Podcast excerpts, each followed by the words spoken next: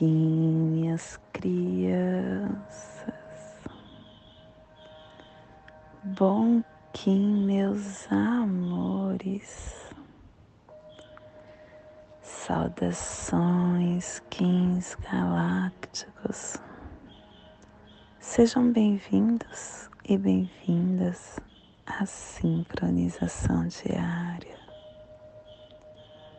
Hoje, dia 28 da lua cristal do coelho, a lua da cooperação, da dedicação, da universalização se encerrando no dia de hoje e não poderia ser mais, mais mágico, porque é um dia de tartaruga mágica. Estamos no Kim 194, Mago Cristal Branco, Plasma Radial Cílio. Meu papel é cumprir as ações de Buda eu descarrego elétron neutro mental no centro da Terra. Plasma radial cílio. O plasma que ativa o chakra anahata, o chakra cardíaco, o chakra onde está a nossa força física, mental, a memória de Deus o órgão do nosso conhecimento, a chave para o desenvolvimento da clariciência, aonde nós temos e aonde ocorre a gnose, que é a abundância do poder galáctico do mais elevado sonho, gere para sempre o compassivo coração do amor cósmico. Que possamos em nossas meditações visualizar uma lótus verde de doze pétalas. Para quem sabe o mudra do plasma radial, cílio, faça na altura do seu chakra cardíaco e entoie o mantra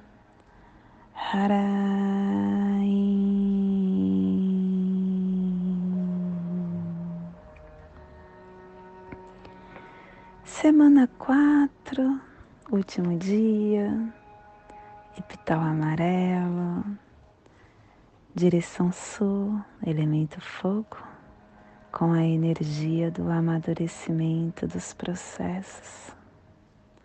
Harmônica 49 e a tribo do Caminhantes do Céu.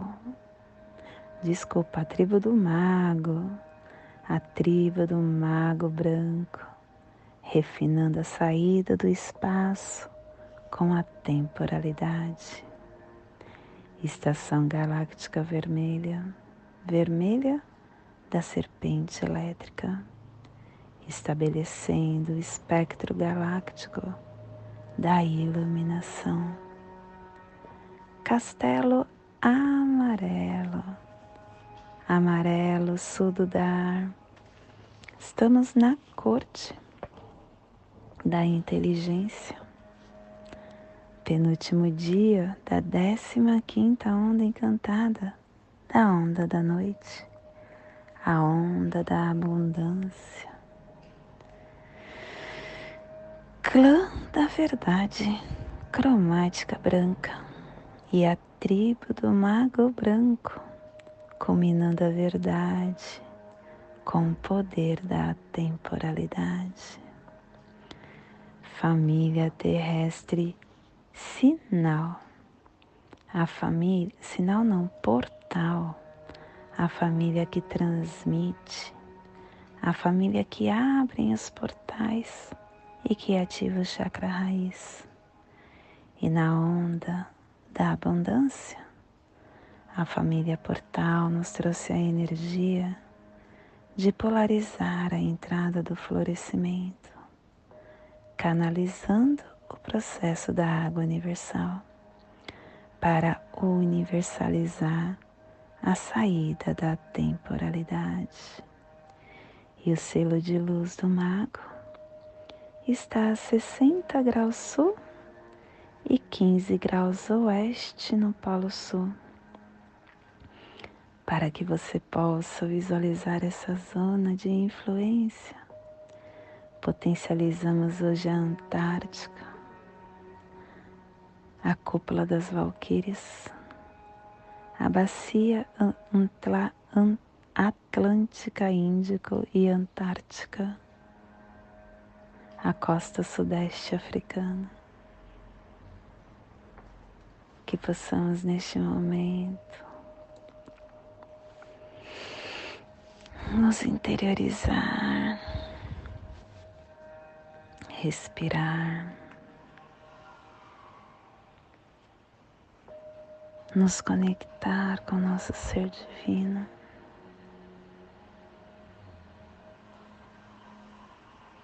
ao nosso ser que nos faz lembrar que somos deuses aqui na Terra, que nós podemos tudo,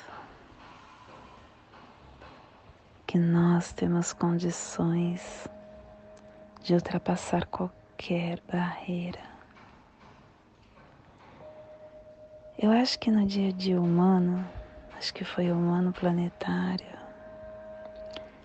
eu contei e mencionei uma história de caridade. Acho que foi esse o, os downloads que vieram. E aí eu falei de uma passagem uh, que Chico Xavier escreveu, mas eu errei, porque eu fui pesquisar, né, aonde estava essa história. E na verdade quem escreveu foi Allan Kardec. E essa história é, veio através das parábolas de Jesus. E Allan Kardec escreveu isso no Evangelho segundo o Espiritismo. A história é a seguinte, eu vou ler ela para vocês os infortúnios ocultos.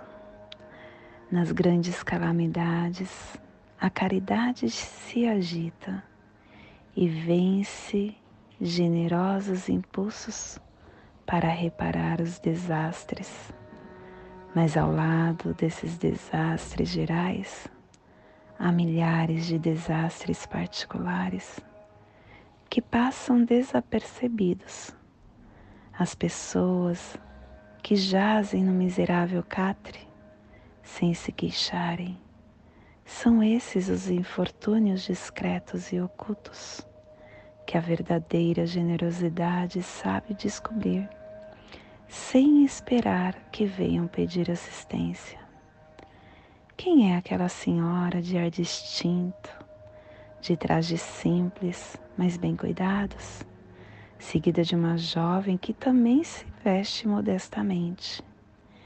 Entra numa casa de aspecto miserável, onde sem dúvida é conhecida, pois a porta é saudada com respeito. Para onde vai?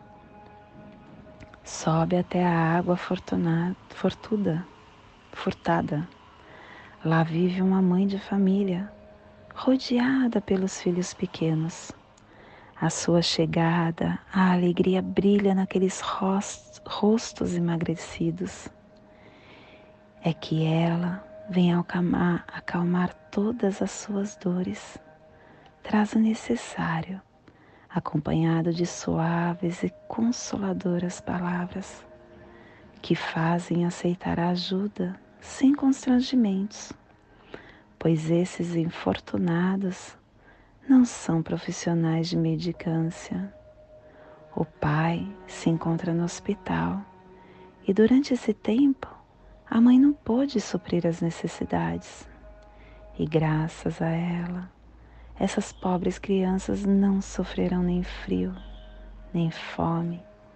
Essas crianças irão à escola suficientemente agasalhadas e no seio da mãe não faltará o leite para o menorzinho. Se uma entre elas adoece, não lhe repugnará prestar-lhes cuidados materiais. Dali seguirá para o hospital, levará ao pai algum consolo e tranquilizá-lo quanto à sorte da família. Na esquina, uma carruagem à espera, verdadeiro depósito de tudo o que, lhe, o que vai levar aos protegidos, que visita sucessivamente.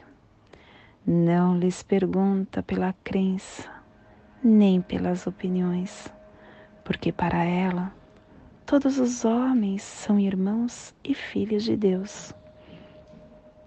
Fim da visita, ela diz a si mesma: Comecei bem o meu dia. Qual é o meu nome? Onde mora? Ninguém sabe. Para os infelizes, tem um nome que não revela a ninguém, mas é o anjo da consolação. E à noite um concerto de bênçãos se eleva por ela ao Criador. Católicos, judeus, protestantes, todos a bendizem. Por que se veste tão simplesmente? Para não ferir a miséria com seu luxo? Porque se faz acompanhar da filha adolescente? Para lhe ensinar como se deve praticar a beneficência.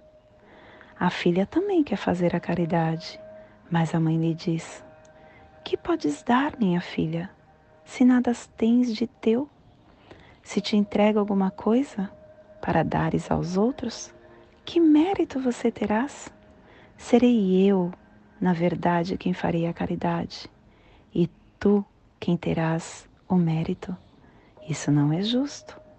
Quando formos visitar os doentes, ajude-me-as a cuidar deles, pois dar-lhes cuidado é dar alguma coisa. Isso não te parece suficiente? Nada mais simples. Aprenda a fazer costuras úteis e assim confeccionará roupas para essas crianças, podendo dar-lhes alguma coisa de ti mesma.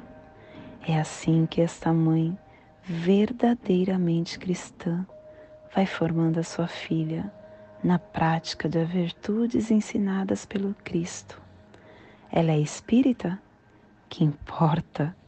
Para o meio em que vive, é a mulher do mundo pois sua posição o exige, mas ignoram o que ela faz, mesmo porque não lhe interessa outra aprovação que a de Deus e da sua própria consciência.